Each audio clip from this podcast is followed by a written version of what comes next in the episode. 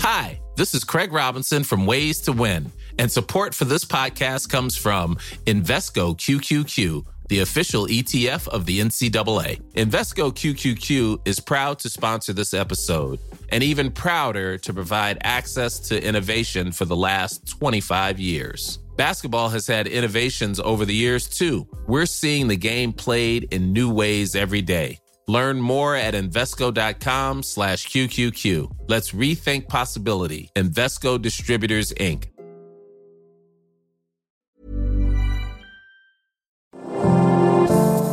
Bonjour et bienvenue dans Mon Stade à moi, le podcast Est républicain, républicain Lorrain et Vosges Matin qui va vous faire découvrir les champions de nos régions sous un jour nouveau.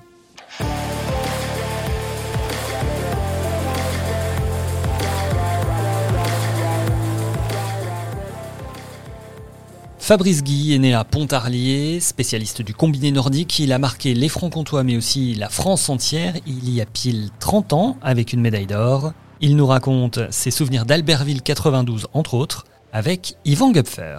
Il y a 30 ans, Fabrice Guy, vous deveniez champion olympique de combiné nordique. C'était en février 92, 1992 à Albertville. Alors ça fait donc 30 ans et vous deveniez le premier franc-comtois médaillé d'or des Jeux d'hiver. Alors aujourd'hui, à 53 ans, quand vous y pensez, Qu'est-ce qui se passe dans votre tête? Bah, plein de souvenirs, plein de plein d'étoiles dans, dans, dans, la tête, parce qu'on était attendu, parce que c'était en France, et puis euh, bah, j'avais décidé d'être champion olympique, et c'est arrivé euh, ce, ce, 12 février 92. Euh, Donc ça, bien sûr, je me rappelle de ce qui s'est passé avant, et surtout ce que ce qui s'est ce que ça a entraîné derrière quoi. C'est plus la même vie. Il y avait le Fabrice Guy d'avant et puis le Fabrice Guy après les jeux parce que c'était vraiment une épreuve les jeux, on sait que c'est particulier. Là, c'était la France, et puis on était vraiment une discipline pas du tout connue. Donc euh, derrière, ça a explosé au niveau médiatique, avec le, doublé avec Sylvain Guillaume. Et euh, après, tu maîtrises plus trop ta vie pendant quelques mois. Mm. On fait un grand comeback euh, en ravivant des souvenirs, donc 30 ans en arrière. Déjà, parlez-nous de ce qu'il y a eu avant le 12 février. Vous étiez le favori, alors fragile avec notamment cette blessure au genou trois semaines avant l'événement, mais vous étiez un favori quand même. Comment c'était avant l'événement? Avant l'événement, euh, je suis arrivé en, mais au top de ma forme. C'est l'année que je souhaite à, tout euh, sportif de haut niveau. C'est-à-dire que les jeux arrivent et en fait, sur quatre compétitions, tu en gagnes trois. Mmh. Et puis les jeux arrivent et tu sais que tu vas avoir un pic de forme et que tu vas être au sommet de, ton art. Et puis toi, tu l'attends, tu es dans ta bulle. Sauf qu'il y a un petit un grain de sable qui se met là-dedans. Un petit match de foot sur un terrain, pas un terrain, sur un lac gelé euh, à Saint-Moritz en Suisse. Bon, après, c'est pas de la glace vive, mais il y avait un endroit où un pêcheur avait fait un petit trou, donc ça fait un petit, euh, un petit peu de glace, puis j'ai tapé mon genou. Donc euh, bah, là, en fait, je ne dis pas que tout s'écroule parce que je me dis, ouais, je, me, suis fait mal et puis on verra ce qui se passe. Donc on fait la, route euh, entre Saint-Moritz et puis où habitait notre, notre toubi de l'équipe, donc à Lyon. Et puis là, le toubi me dit rien en fait. Il me dit, bah, ça va aller, t'inquiète pas, un peu de vélo, un peu de strap, un peu de strap de temps en temps tu fais bien attention, faut bien chauffer le genou, surtout faire du vélo avant, dès que tu te lèves pour euh, détendre le genou. Donc bah, moi j'y vais confiant, puis voilà, en fait le genou se bloque de temps en temps. La veille de monter sur euh, Albertville, euh, j'étais un petit peu à l'écart, j'étais allé chez ma sœur à la Rosière, parce que forcément tout le monde voulait parler à Fabrice Guy avant, avant cette date qui, arrivait et qui était bien sûr les, jeux. Donc bah, je me bloque le genou avant de descendre. Et euh, là, c'était réunion, on allait chercher les, habits, le lendemain, la cérémonie d'ouverture. Et en fait, euh, le fait d'embrayer, débrayer, mon, mon se débloque. Donc je dis, bon, tant mieux, c'est comme ça.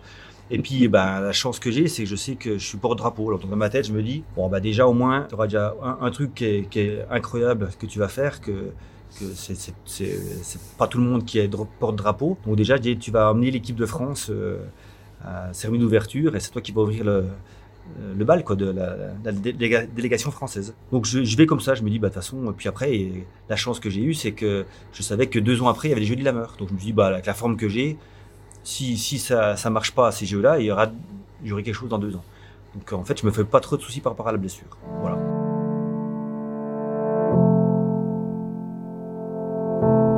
Et puis donc, dans quel état d'esprit vous êtes euh, au moment du premier saut, en haut du tremplin? Alors, euh, bah, ça s'est très bien passé tous les entraînements. Bah, super confiant, un peu tendu quand même. Euh, je sais que le premier saut est toujours très important parce qu'à l'époque c'était les trois sauts, on prenait les deux meilleurs. Donc on avait quand même le choix, dans, la chance de, pouvoir en, rater un. Mais je savais que pour écraser un petit peu la, concurrence, il fallait réussir le premier saut. Donc c'est vrai que quand je regarde en bas et puis que je, on entend hein, quand même euh, le bruit et puis c'est vrai qu'il y avait les trois quarts ou les neuf dixièmes du village de Mout, plus, plus je sais pas combien de Jurassiens et puis et puis tous ces gens qui venaient voir ces, ces combinés français qui, euh, qui, a, qui, a, marché très fort les quatre dernières Coupes du Monde. Donc voilà, puis après, bah, je me mets dans mon truc et je réussis d'entrer le premier saut. Et puis euh, la compète se passe vraiment euh, très bien pour moi. Au départ de la course, je crois que vous êtes troisième, d'où ça numéro 3. Hein. Vous dites, on peut rien faire d'autre que la victoire ah bah, en fait, j'ai assez bien dormi euh, parce que c'était à l'époque, c'était sur deux jours. Donc le concours de saut était assez long parce qu'il y a trois sauts les deux meilleurs. Et puis 15 km le 15 lendemain. km le lendemain. Donc euh, la nuit se passe pas trop mal euh, parce que on prépare aussi sa course la veille. Hein.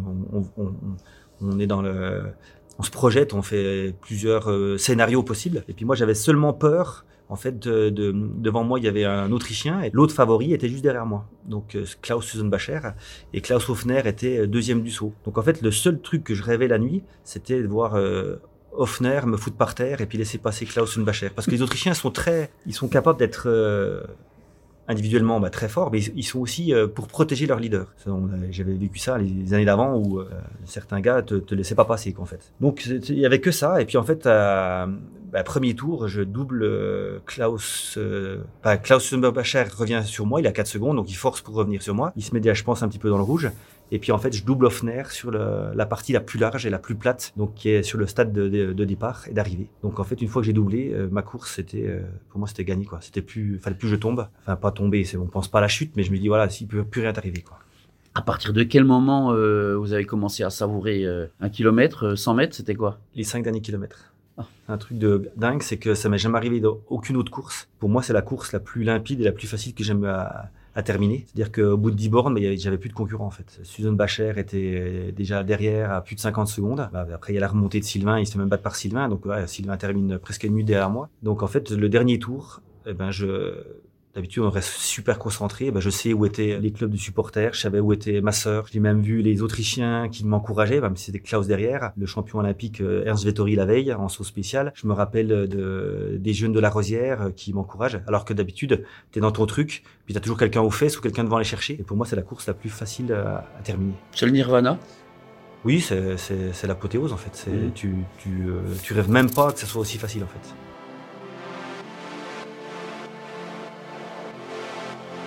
Le combiné nordique en France, 1992, euh, hein, personne ne connaissait vraiment, je dirais plutôt en 1990. Du coup, ce, déchaînement médiatique, puisqu'il y avait, il l'Euro olympique en France quand même. Est-ce que ça, est-ce que ça vous a impressionné? Puis même, est-ce que vous avez aimé cette douce folie qu'il y avait autour de vous? Après, quand tu es sportif et puis que tu, veux chercher un, enfin oui, le pour moi, c'est le Graal, quoi. C'est les jeux, c'est ce qu'il y a de plus beau, ce qu'il y a de plus grand. Ouais. C'est pas forcément par rapport au euh, ce qui le média autour, mais c'est ce qu'on dit. C'est petite discipline. Donc, si tu veux réussir, c'est les jeux. Donc, en fait, derrière, je me rends pas trop compte de ce qui se passe. Je reste dans ma bulle parce que je veux gagner la, Coupe du Monde. Donc, euh, derrière, je repars euh, la semaine d'après. Je repars à l'étranger et il faut que je, me débrouille avec mon genou qui est, qui est, qui est, blessé. Puis, puis avec toute la pression qu'il y a eu et puis un peu le, relâchement derrière, les coachs préviennent, ils disent bah attends, c'est pas fini la saison, hein, t'as un, un, titre à aller chercher, c'est pas une médaille, mais c'est surtout l'hiver, donc c'est aussi pour moi très important quoi. La, Coupe du Monde, c'est aussi important que quand tu finis ta carrière, t'as gagné le, globe et puis que t'as gagné les Jeux, voilà, c'est les deux compétitions les, les, les, plus dures à aller chercher quoi. Mhm. Donc on reste quand même dans son dans son petit monde en fait, on se rend pas trop compte de ce qui se passe et je dirais que je m'en suis rendu compte pas 10, 15 ans, mais presque 20 ans après que ce que les gens euh, ont vécu et est-ce que ça apporte, enfin, ce que ça a amené autour de, de moi, qu'en fait? Alors, vous, vous, étiez quasiment à la coqueluche euh, des jeux avec Edgar Gopiron aussi, qui avait une grosse cote. Et puis, en plus, euh, il y avait une idylle avec euh, votre compagne de l'époque, Nadine, qui fait une chanson. On vous voit longuement embrassé dans la ligne d'arrivée. et puis, je crois bien qu'il y a même Paris Match qui achète le mariage carrément. C'était c'était drôle de vivre ça. Bah oui, parce que euh, vraiment un tout petit sport, bah, jamais j'aurais cru moi, que, les gens de Paris Match allaient m'appeler un jour et me dire euh, on achète votre mariage, ce qu'on va, faire, euh, j'ai vu 3, 4, 5 pages dans, Paris Match. Ça paraît juste incroyable. Habiter dans un petit village de 1000 habitants, être à 600 km de Paris, et puis après, voilà, c'est ça, c'est les jeux. On, on se rend pas compte du tout ce que ça. Que, ce qui se passe derrière. Et puis, moi, c'est vrai, je lisais quoi la journal, le, journal spécialisé du, sport, les républicains, et, c'est tout. Je n'allais pas voir ce qui se passe ailleurs. Et en fait, j'ai tous les gens m'ont envoyé après tous les coupures de journaux. En fait, voilà, tout le monde a parlé de ça pendant plusieurs, plusieurs semaines. Quoi. Vous vous souvenez quoi dans les jours qui ont suivi quand vous êtes rentré à Mout? Alors, euh, j'avais besoin de me mettre un petit peu ouvert, mais c'était pas facile parce que bah, le fait de rentrer un peu chez soi, c'est vrai que les trois dernières semaines, euh, avec les jeux inclus, c'est quand même euh, on est, oui, on est quand même dans un peu dans un autre monde. On côtoie pas sa famille, hein, forcément. On est vraiment entre nous, entre, collègues euh, skieurs, les entraîneurs, les farteurs. On se faisait aussi, on avait des, des cuistots qui nous faisaient manger. Donc j'avais besoin de retourner un petit coup chez moi et puis un peu de décompresser, quoi. Et après, ben voilà, c'est vrai que on voit tout de suite que les gens te regardent avec un autre œil, quoi. Donc euh, t'es plus Fabrice Guy, t'es le champion olympique. Donc ça, c'est un peu bizarre à, gérer quand même. Mhm.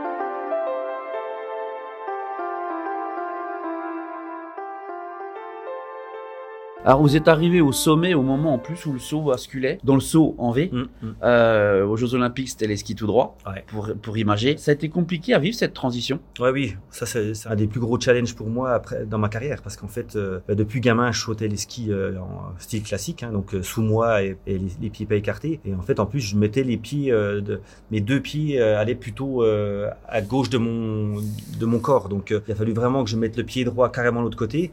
Et puis c'est pas du tout le même appui sur sur, euh, la, sur l'air. Et franchement, c'est carrément un autre sport. Quoi.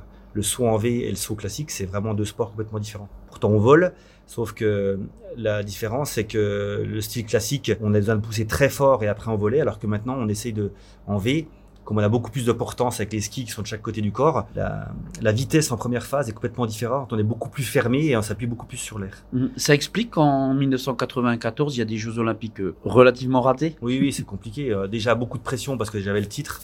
Et ça, tous les jours, j'y pensais être des champions olympiques et j'ai l'impression que ça, de jour en jour, quand la, compétition arrivait, que ça, ça me m'écrasait, mais même j'étais plus bactère, quoi. C'était terrible à, à, à, supporter. Ben, en fait, ça c'est bien allé euh, six mois après les Jeux. J'ai encore euh, fait deuxième d'une Coupe du Monde d'été. Puis après, c'était très très galère. Alors, euh, je pense que voilà, nerveusement, il y avait beaucoup de fatigue. J'étais beaucoup sollicité. Et j'ai accepté tout parce que je voulais faire connaître mon sport et puis mon village. Et puis voilà, c'est une fierté aussi d'avoir ramené ce titre à la maison, quoi. Donc je pense qu'à un moment donné, ben, on explose. Quoi. Et puis euh, au moment où je pense qu'il aurait fallu que je sois ben, bien dans ma tête, ben, les, les, jeux sont arrivés. Donc c'est là où c'était le plus compliqué. Alors heureusement, en 98, il y a ce bronze par équipe qui vaut presque de l'or. 98 pour moi, ça vaut de l'or, ça c'est sûr, parce que je... 98, euh, moi j'avais dit euh, j'arrête ma carrière, il faut absolument qu'on fasse une médaille par équipe. C'est partagé avec avec euh, les autres parce que c'est vrai qu'après 92, ben, ceux qui étaient dans l'équipe avec moi, à part Sylvain qui fait une médaille, les autres ont disparu. On s'est rendu compte des années après en fait que ben, quand euh, il y avait une compétition, quand il y avait les médias, c'est pas ils viennent pas voir l'équipe, ils viennent voir le champion olympique et le 10 champion olympique malheureusement. Donc ça j'ai senti vraiment euh, plus tard. Donc je voulais absolument terminer par une médaille par équipe et pour moi c'est la plus belle médaille. On parle de, fierté d'être champion olympique, mais ça devait être une très très grande fierté ici d'avoir été choisi pour drapeau de la France au jeu d'Albertville Ouais.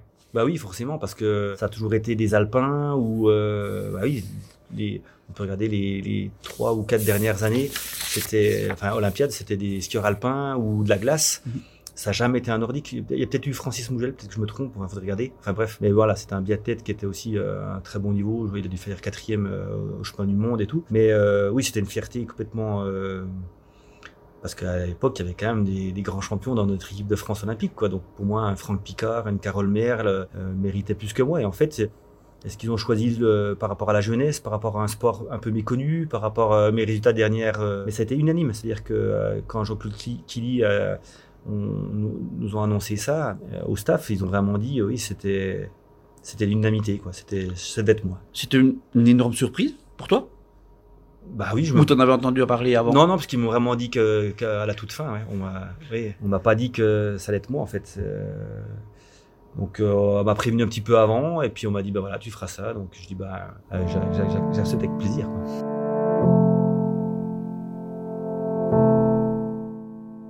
Fabrice, aujourd'hui 53 ans, depuis quelques jours d'ailleurs. De quoi êtes-vous le plus fier dans tout ce que vous avez fait pendant les 30 années suivantes? Oh, bah, je pense que c'est d'avoir essayé de, transmettre.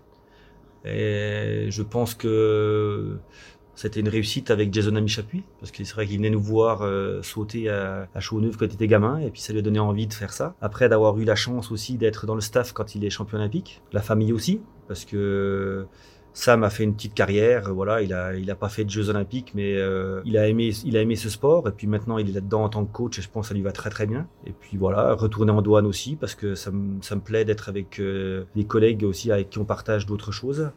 Et puis aussi, c'est pour remercier un peu l'administration qui m'a soutenu pendant toute ma carrière. C'est toutes des petites choses comme ça. C'est, toutes les choses qu'on met bout à bout et puis les années passent, en fait. Au début, avant que toutes ces années passent, votre maman vous a appris le ski alpin, votre papa le ski de fond, votre oncle le saut, et il y a quelques années, vous êtes mis au télémarque. Euh, c'est quoi le plus fun? Alors, je, je m'éclate vraiment en télémarque. Pour moi, c'est la plus belle église qui existe. Je ne vais pas me faire de copains, hein, mais c'est vrai que voilà, c'est après parce que c'est peut-être aussi la base du, du ski nordique, d'avoir le- ce pied détaché. Donc, j'adore, j'adore vraiment le télémarque. Je, je fais pas de ski, je fais plus de ski alpin depuis 93. Et puis, euh, bah, le saut, j'aurais bien aimé continuer à en faire parce que euh, aussi euh, pousser avec ses jambes, voler entre 5 et 10 secondes et ratterrir euh, 130, 140 mètres plus bas, c'est quelque chose d'incroyable au niveau sensation. Après, voilà, j'ai plus l'âge. On va pas prendre de risques. Et puis euh, voilà, c'est euh, toutes ces glisses, ça t'apporte beaucoup de bonheur en fait. On change de registre. Vous êtes consultant pour France Télévisions à Sochi, à Pyeongchang. Euh, vous avez quelques, anecdotes sur ces expériences à la télé? Rigolote. Oui, bah après euh, Pyeongchang, oui, on peut dire que c'est pas de la télévision, mais c'était pendant que j'étais là-bas. En fait, j'ai, il faisait très très froid à Pyeongchang. Et puis moi, je suis quelqu'un qui vient du froid aussi, donc euh, j'ai laissé ma fenêtre ouverte de ma chambre. Et quand je suis revenu, bah, il s'était euh, gelé dans, ma- chambre en fait. hein. il faisait 0 ou 1 degré. Donc du coup, euh, bah, toute la nuit, euh, j'ai passé la nuit sous des duvets le temps que le chauffage se relance. Donc j'ai passé une nuit à 7 ou 8 degrés. Donc je peux vous dire que le lendemain, pour aller au boulot, c'était un peu compliqué. Et puis, allez, sans dire des noms, il y a des, journalistes TV avec qui vous étiez pas d'accord quand ils disaient quelque chose, puis qu'il fallait rattraper euh, l'info? Bah, en fait, ça se fait un peu dans le. Personne ne veut faire des euh, commandes ce qu'il voit et ce qu'il ressent. Après, des fois, voilà, il y a, le journaliste sportif n'a peut-être pas la même sensation que moi qui ai, fait des, dizaines de milliers de sauts et euh, que je vois tout de suite.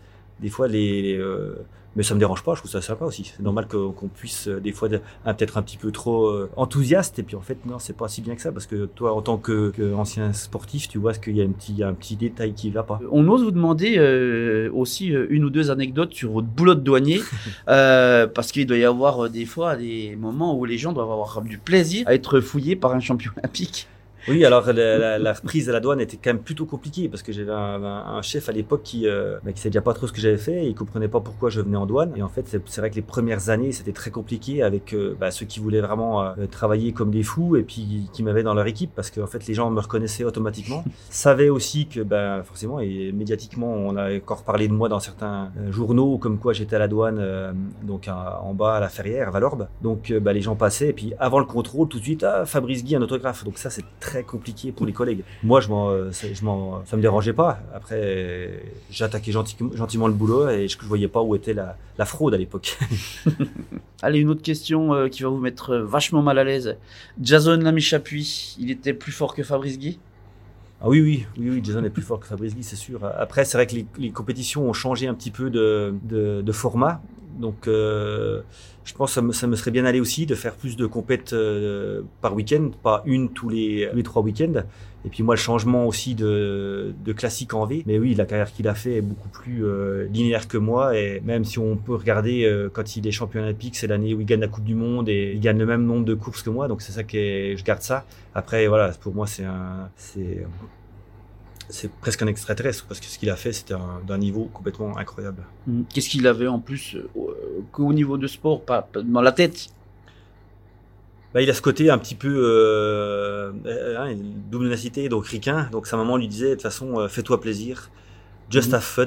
Mhm. Et c'est vrai qu'il se répétait toujours ça. Et puis en fait, il a fait ça toute sa carrière. Mhm. Donc je pense que c'était un petit plus qui euh, se mettait un petit peu moins de pression que les autres et que peut-être que nous on se mettait aussi quand on était coureurs.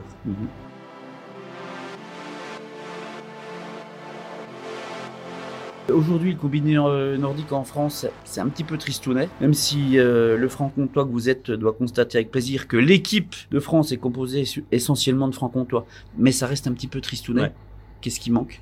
Bah en fait là c'est juste une, un petit moment de transition. C'est vrai que euh, ça a pécloté quand même quelques années euh, avec les anciens qui, ont, qui sont restés mais qui n'ont pas fait vraiment. Euh, la passation a été compliquée avec les jeunes. Et puis là on est reparti avec une équipe de France junior qui, a des bons résultats depuis deux ans. Hein, donc vice champion du monde junior individuel, troisième par équipe, dont, dont les trois francs-comtois.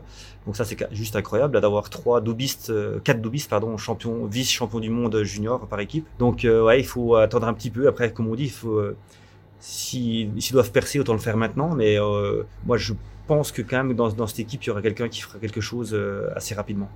D'accord.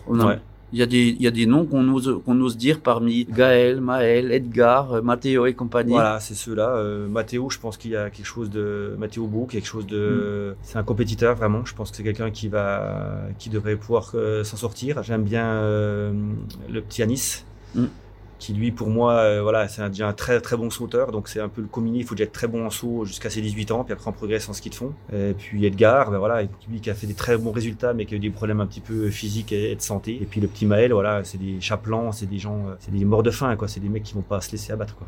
Euh, Fabrice vous avez une vie bien remplie avec euh, quatre enfants donc Capucine 5 ans. Le job de douanier de consultant de coach quand vous faites les étoiles du sport etc j'ai dit que vous aviez quatre enfants c'est pas compliqué de trouver un peu de place pour la famille Ouais, c'est pas très simple, surtout que moi j'ai toujours envie de, j'ai toujours besoin et envie de faire de sport pour moi parce que c'est vraiment pour moi où euh, c'est le moment où je me détends et je me fais du bien à mon corps parce que c'est vrai que beaucoup de sollicitations malgré tout. Après, c'est du ouais, c'est pas facile à gérer. On essaie de faire du mieux possible. Après, on a la la famille autour qui aide bien, le grand euh, Sam qui, euh, c'est vrai que les, frères et sœurs quand ils le voient c'est le grand frère et puis euh, je pense qu'ils savent plus ce que Sam a fait que ce que moi j'ai fait. Donc voilà ils le regardent avec des yeux voilà des yeux de l'amour et puis du grand frère. Donc voilà on arrive à, à, gérer et puis voilà ils grandissent quand même donc ils sont ils sont à part la petite Capucine mais qui est qui est la petite dernière donc qui est bien sollicitée par ses frères. On a ils sont très autonomes. Ça serait une sportive Capucine? Obligé Bah oui, en tout cas pour l'instant c'est une tueuse en ski quoi. C'est, euh, elle fait déjà 10 km, 10 km dans ski de fond. Elle, elle, elle veut pas s'arrêter. Tu manges l'après-midi, il faut repartir en ski. Enfin c'est, c'est, c'est là, encore pire que ses frères pour l'instant. Bien, merci Fabrice. Bah de rien, plaisir. C'était mon stade à moi, le champion olympique Fabrice Guy était interrogé par Yvan Gupfer. La préparation d'Adrien Backscheider pour les prochains JO, les souvenirs de Carlo Molinari, ou bien le combat de Manuel Cabi du FCMS pour remarcher, c'est tout ça mon stade à moi. Des interviews à retrouver sur toutes les plateformes de podcast. Vous pouvez également vous abonner gratuitement sur ces plateformes, Apple Podcast ou Spotify entre autres, pour recevoir directement les épisodes dans votre téléphone. À bientôt sur un autre stade. Hi, this is Craig Robinson from Ways to Win, and support for this podcast comes from Invesco QQQ, the official ETF of the NCAA. The future isn't scary. Not realizing its potential, however, could be. Just like on the recruiting trail, I've seen potential come in many forms as a coach. Learn more at Invesco.com slash QQQ. Let's rethink possibility. Invesco Distributors, Inc.